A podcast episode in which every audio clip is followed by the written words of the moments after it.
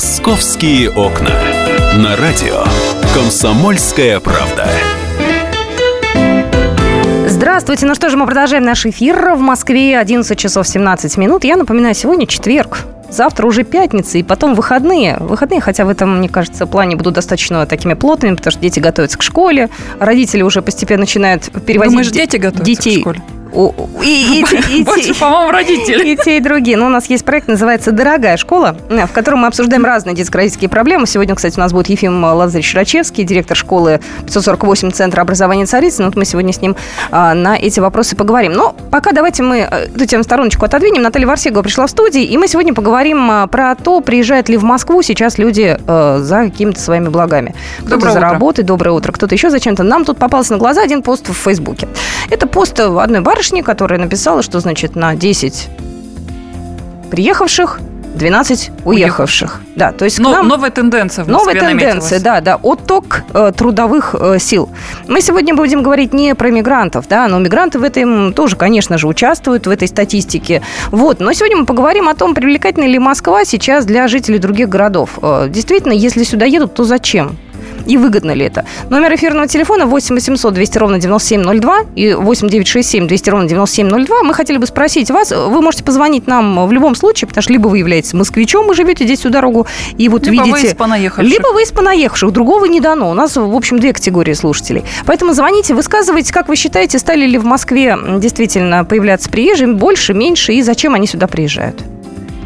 Поехали. Так, ну ты э, написала э, как раз вот в комментариях к этому посту, э, что ты считаешь, что люди сейчас в Москву особо не приезжают, потому что незачем. Ты знаешь, э, на самом деле есть такая, есть некая тенденция, которая, наверное, пока не подтверждена никакой статистикой, потому что я пыталась вот последние два дня найти какую-либо статистику, на самом деле, в интернете, даже на сайтах и Мосгорстата и Росстата. Но вот такой статистики о том, о- об оттоке людей, которые уезжают из Москвы, вот э, и по- пока я, я не нашла официальной. Даже пытался связаться с специалистом, но мне тоже не подтвердили пока никакие цифры. Но а, если еще, допустим, 10-15 лет назад в Москву было очень... Ну, ехать в Москву было модно. Тогда вот так сложилось, что за счет различных сериалов, телепередач, фильмов, каких-то народных мифов, которые бытовали в провинции, был очень сильно в России раздут культ столицы абсолютно уничтожен вообще полностью, по-моему, так э, унижен, я бы сказала, образ провинции. Потому что э, и в основном молодежь, кто, кто рванул в Москву? Рванули молодые люди. А зачем? Зле- ну как, за длинным рублем, за личным счастьем, за, како- за какой-то вообще за своим представлением о Москве как о стране Эльдорадо, где э, вот я приеду такая вся из провинции, я здесь получу очень большие деньги, и вообще у меня будет слава, я вообще буду, ну если не как Путин, то тут где-то там около того. И если, а если я еще и дама незамужняя, то я обязательно сюда приеду, найду какого-то принца, ну, по, по меньшей мере олигарха, буду жить на Рублевском шоссе. По крайней мере, мне такая тенденция была вот лет 15 назад. А провинция тогда воспринималась это дыра, мрак, грязь, безденежье, и вот там вообще все плохо. А ты знаешь, мы сейчас пообщаемся с экспертом. Вот я не знаю, этот э, стереотип все-таки наконец-то начинает разрушаться уже, вот, ну, судя по там цифрам и так далее. Или нет, или все-таки где-то это еще осталось. У нас на связи Александр Львович Сафонов, проректор Академии труда и социальных отношений, проректор Российской Академии народного хозяйства и госслужбы при президенте Российской Федерации. Александр Львович, здравствуйте. Добрый день. Началось за последнее время движение в обратную сторону. Стали ли люди уезжать из Москвы э, в свои города, либо в свои страны, кто куда? Ну, вы знаете, вот э, эм, мегаполис московский это вообще такой сложный конгломерат, с точки зрения вот, социальных взглядов населения. Здесь э, ситуация складывается, конечно, по-разному. Вот э, если взять э, рынок труда, он по-прежнему, ну, скажем так, привлекателен для различных граждан, э, которые не могут у себя э, найти э, работу. И в первую очередь касается это молодежи, которая ищет на, в Москве возможность э, заработать очень большие деньги. А, Но э, не только молодежь э, стремится в Москву, это и люди среднего возраста, которые работают в малом бизнесе. Вообще интересно сложилось за последний период времени, ну это где-то лет э, 10, э, такой феномен. Вот если в, э, в Советском Союзе или постсоветский период времени В основном рынок труда обслуживала маятниковая миграция из близлежащих регионов. В Москву приезжали на электричках, потом на собственных машинах, так сказать, люди, которые проживали в Владимирской области, там, в Рязани, в Калужской области. То сейчас в Москву на заработки Э, вот по э, принципу такому вахтовому едут э, люди из более далеких территорий, поскольку все-таки сохраняется очень серьезное различие в уровне заработной платы между регионами. Например, так сказать, на Северном Кавказе за ту же самую работу можно там получать тысяч пятнадцать, это будет достаточно высокая заработная плата, а в Москве уже 30, там 40. Люди предпочитают жить в достаточно сложных так сказать, материальных условиях, но потом, возвращаясь к себе а, на, как бы на малую родину, они там, вот, тратят те деньги, которые зарабатывают. Это вот, как бы, скажем так, первая такая uh-huh. тенденция. А вторая тенденция интересная тоже сложилась, что э, из Москвы едут э, на заработки, вот как ни странно это звучит, э, значит, высококвалифицированные специалисты. Они уезжают э, в территорию э, Дальнего Востока, например, да, ну, как правило, так сказать, это крупные сырьевые компании, э, которые значит, привлекают такого рода специалистов. В первую очередь, конечно, управленцев, инженеров, вот, а также, так сказать, э, на э, другие территории, так сказать, и уезжает, опять же, управленческий персонал, э, который, так сказать, таким образом пытается построить свою карьеру, да, то есть вот э, э пытается перескочить э, через какую-то должность наверх, потому что потом будет проще обратно вернуться, так сказать, в центральную материнскую компанию, но в более высоком статусе. Поэтому вот такие движения, они, конечно, есть, но в менее выраженном плане. Э, все-таки по-прежнему москвичи, так сказать, очень э, сильно привязаны э, к своей как бы малой родине и там не очень стремятся уезжать куда-то на территорию, если это речь касается таких простых неквалифицированных работ. А вот вы сказали, вы сказали про категорию управленцев и инженеров. А что касается тех людей, которые вот когда-то сюда приехали, например, лет 15 назад, а сейчас э, стремятся уехать обратно на родину. Вот есть какая-то в этом плане тенденция, статистика, что-то можно сказать по этому поводу? Действительно ли вообще есть такое явление? Ну, во-первых, так сказать, за последний период а, такие, такое движение есть, безусловно. Да, а, оно, его сложно посчитать, потому что, так сказать, вот э, движение идет туда и сюда, да, то есть в одну сторону. А уезжающих замещают, так сказать, прибывающие. Дело в том, что за последний период времени, так сказать, все-таки Москва становится очень дорогим городом. Да, и с точки зрения приобретения жилья, и а, с точки зрения даже его аренды. Поэтому, конечно, те, кто не выдерживает здесь конкуренцию, вот, э, кто надеялся на такой легкий старт и э, скажем так, получение высоких позиций очень быстро, они вынуждены возвращаться обратно к себе, так сказать, э, на родину, потому что, собственно говоря, так сказать, здесь им а, приходится достаточно тяжело, да, то есть нет жилья, нет каких-то перспектив, поэтому, получив квалификацию, они все-таки возвращаются а, обратно к себе. Поэтому Тут еще, наверное, вот кризис. Вот 2000 там какого у нас год? Два года назад был. Я уже ну, запуталась. В восьмом начался, да, сейчас, конечно, тоже, конечно, действует да, да, да, на да, ну, решение. Кстати, вот э, действительно проявилось это в большей степени в кризисный период времени, да, когда в массовом порядке начали, так сказать, увольнять э, молодежь, э, так называемый офисный планктон.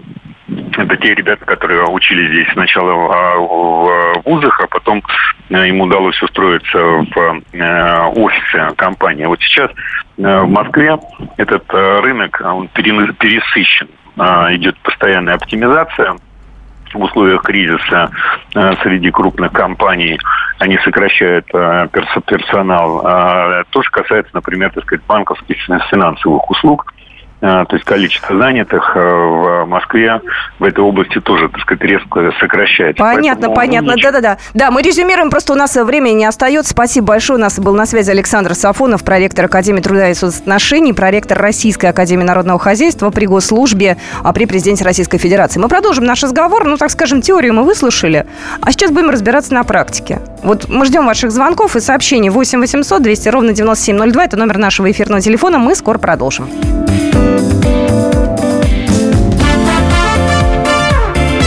Московские окна.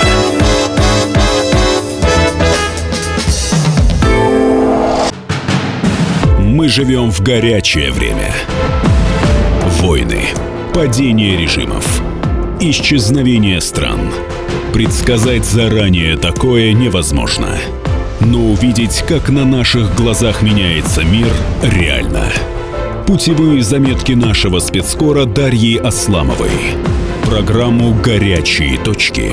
Слушайте по средам в 20.05 на радио «Комсомольская правда».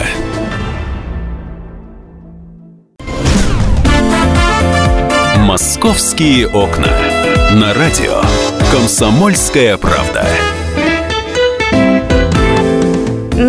Же, мы продолжаем наш разговор. Половина двенадцатого в Москве. У нас в студии присутствует Наталья Варсегова. И мы сегодня говорим с вами, насколько Москва стала привлекательна а, для а, приезжих, или она все-таки уже перестала быть э, таким вот э, местом, где Меккой. можно меккой, где можно заработать деньги, где можно развить бизнес и где можно, ну и, в общем-то, жизнь лично Да, устроить. жить по полной программе.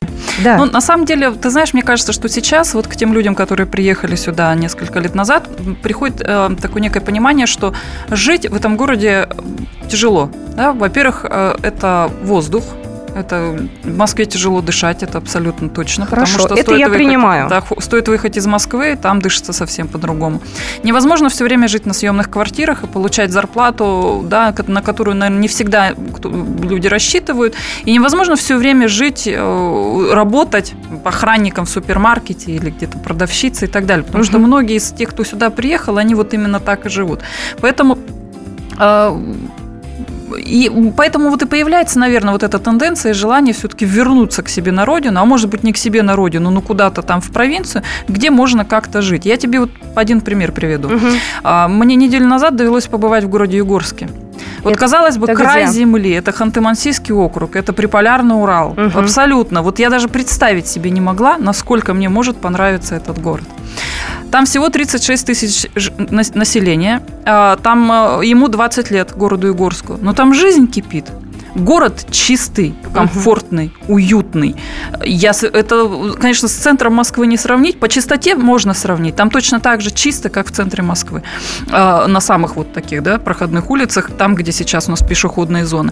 А, Очень яркий, здания все красивые, яркие. Там, конечно, есть градообразующее предприятие «Газпром». И Да. на этом «Газпроме» все держится. Но Мгм. а, надо отдать должное «Газпрому». Сделать город такой конфеткой, это надо еще умудриться. Это город, где очень комфортно воспитывать детей. Слушай, то есть для того, чтобы нам тот или иной город поднять из руин, нам нужно направить туда «Газпром». Ну, или какое-то предприятие, которое может это сделать. А и у нас их- руководителей. У нас их не так много-то получается в России-то. Но, тем не менее... либо, либо, либо, извини, чемпионат мира по футболу провести. Тоже вариант. Да, но тем не менее Газпром, он обустроил эту территорию. Там не только Югорск за этим стоит, там есть еще и Ханты-Мансийск, там есть город Белоярск, который вообще за полярным кругом находится. И там тоже все очень грамотно организовано. Так вот этот город, ты понимаешь, мне в какой-то момент захотелось туда переехать жить. Я даже мужа начала подбивать, говорю, слушай, может в Югорск вообще из Москвы переедем, потому что здесь комфортно растить детей. Там все очень хорошо организовано для них. Там прекрасные школы, там есть очень хорошая музыкальная школа со всем оснащением, с хорошими педагогами. Понятно, что работники «Газкро- «Газпрома», которые приезжают туда работать, особенно руководящий его состав, они же приезжают туда с семьями, с детьми, и детей же нужно обучать, растить и воспитывать. И поэтому для них организуется все на очень хорошем уровне, а в том числе этими благами пользуются и жители города Югорска. А, Там есть прекрасная лыжная база. Мы нас туда привезли, несмотря на то, что лето. Я посмотрела на эту лыжную базу, мне захотелось на лыжи встать. Вот реально, ну, лето, да, но захотелось встать на лыжи, потому что здесь хочется заниматься, Зар- там хочется жить. Зарплата какая там средняя? Зарплата там средняя поменьше, чем в Москве, но, например, врач, заведующий отделением, получает порядка там 45-48 тысяч в месяц. Это северные надбавки, это полярные надбавки. У нее отпуск 56 дней, При этом кстати, у нее свое жилье получается. У нее свое не жилье, у нее двое детей, муж, который там работает в Газпроме, получает там не- зарплату немного больше. Но, тем не менее, они каждый год куда-то ездят отдыхать. Вот они в конце августа поехали в Крым, в начале июня они ездили еще куда-то отдыхать. То есть они, куда, э, они живут, там жизнь по полной программе кипит. Мы зашли в небольшой кафетерий перекусить. Прекрасное обслуживание, очень качественная еда. То есть вот настолько ничего в этом городе абсолютно меня не покоробило. Мне очень понравился этот город. Я вот для меня это был такой пример очень хорошей провинции и э, э, сложно про вот этот город сказать, что это дыра, мрак и безденежье. Нет, этого совершенно там нет. Угу. Есть, конечно, города, которые действительно, которые надо поднимать еще из руины, вообще выгребать из них эту городов грязь. много, Их много, но... но крупные города, Екатеринбург, э, Екатеринбург Красноярск. Тюмень прекрасный город. Я могу сказать, у нас да. друг есть, у нас есть в Москве люди, у меня там знакомые друзья есть, которые туда уезжают, потому что там есть возможность развивать бизнес, там есть возможность заработать деньги, потому что здесь в Москве, к сожалению, сейчас с этим есть проблемы небольшие. Перенасыщенность. Поэтому вот, вот, видимо, поэтому и складывается все-таки эта тенденция того, что люди из Москвы уже хотят уехать. У меня есть подруга, которая 15 лет назад сюда приехала, сейчас она мне говорит, слушай, я хочу уехать из Москвы. Почему я хочу уехать в Новосибирск? Ну, потому что вот мне там нравится. Она сама откуда? А сама она из Сибири, ну, из Иркутска. Там из еще, Иркутска, да, да? Даже подальше, чем Новосибирск. Но хочет вернуться обратно в Сибирь, вот ей как-то абсолютно это нормально для нее. Вот, но надо сказать, что э, вот в свое время, в 70-е годы, может, ты наверняка помнишь, да, знаешь об этом, люди все активно уезжали на, на, на БАМ, да, на ну, Целину. Уезжали на север. Потому что очень активно. Потому там. что очень хороший положительный образ создавался на а, том ты же имеешь в виду романтические да, какие-то? Да, и романтические, социальные. Был очень прекрасный образ. И люди же туда стремились. Причем самое интересное... Это был тоже культ некий. Просто сама из такой семьи я могу сказать, что люди были абсолютными идеалистами. Они ехали за идеей, за мечтой. Они абсолютно в этом плане были, э, вот в плане бытовом, э, не притязательно, по-другому ну, воспитывались. Да, жили в вагончиках. Там они жили, вся, да, они жили. Было. Ну, они поднимали, они что-то строили, они открывали предприятия, они, не знаю, боролись э, с какими-то бактериями. Это было круто.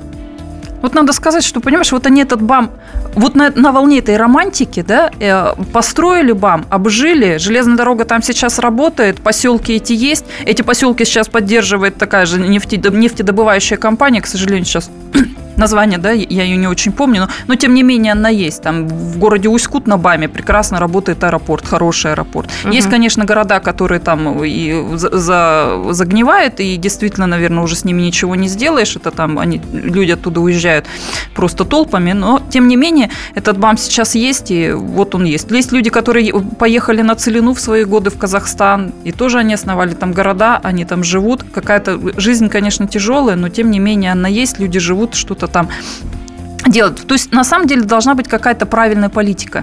Вот в данном случае. Хватит э, культивировать столицу.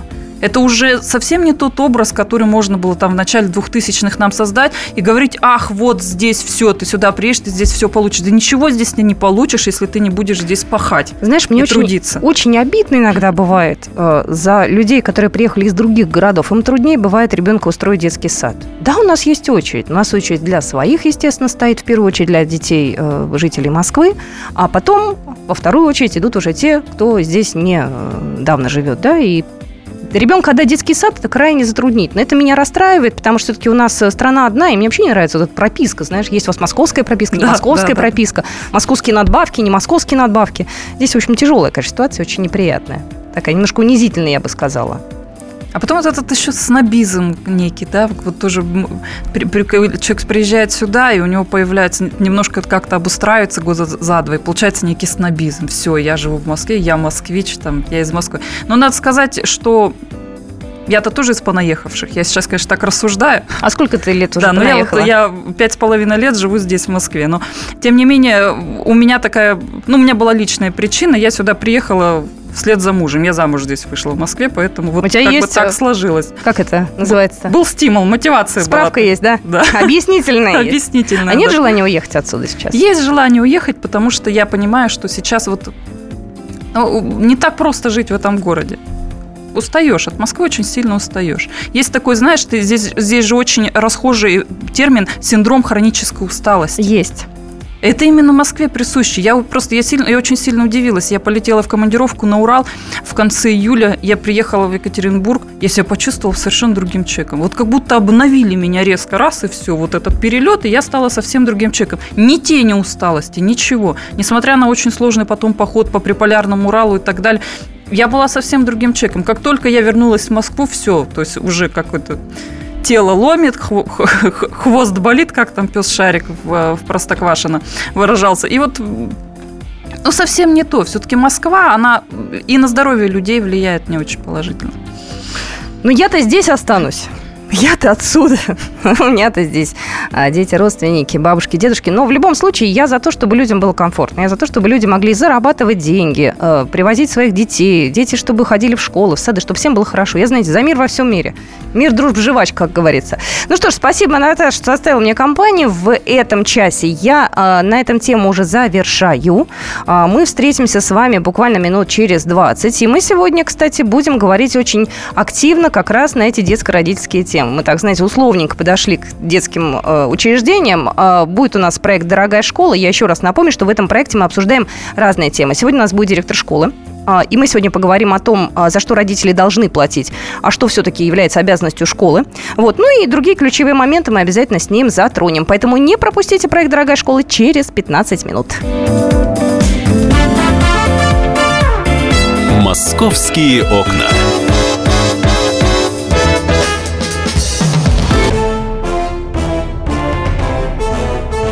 Товарищи солдаты и офицеры российской армии. Полковник Баронец разрешает обратиться. Звоните и задавайте накопившиеся вопросы. Угроза НАТО, жилье для военнослужащих и перевооружение России.